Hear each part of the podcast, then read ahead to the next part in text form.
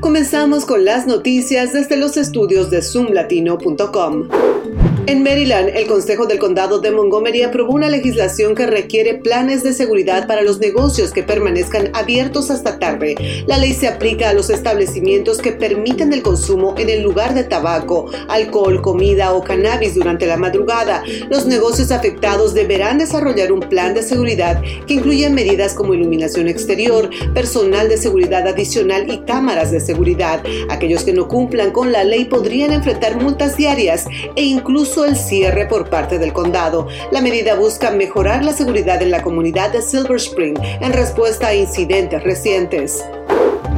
La compañía de redes sociales TikTok presentó una demanda para anular la prohibición de Montana sobre la aplicación, argumentando que viola los derechos de libertad de expresión y se basa en especulaciones infundadas sobre el acceso del gobierno chino a datos de los usuarios. TikTok asegura que no ha compartido ni compartirá datos de usuarios estadounidenses con el gobierno chino y ha tomado medidas para proteger la privacidad y seguridad de sus usuarios. Mientras tanto, las preocupaciones sobre la aplicación y su posible uso por parte del gobierno chino continúan.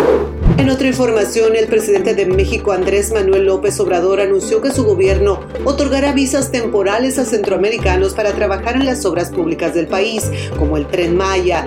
Esta medida busca cubrir la necesidad de mano de obra en proyectos emblemáticos de su administración. López Obrador destacó la importancia de profesionales y trabajadores especializados como fierreros y soldadores para el éxito de estas obras. Asimismo, mencionó que se están enviando conductores y mecánicos a Europa para recibir capacitación. Estas iniciativas han sido objeto de controversia debido al papel de las Fuerzas Armadas en la construcción y gestión de las obras.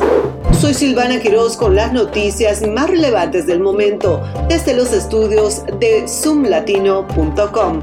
Hasta la próxima.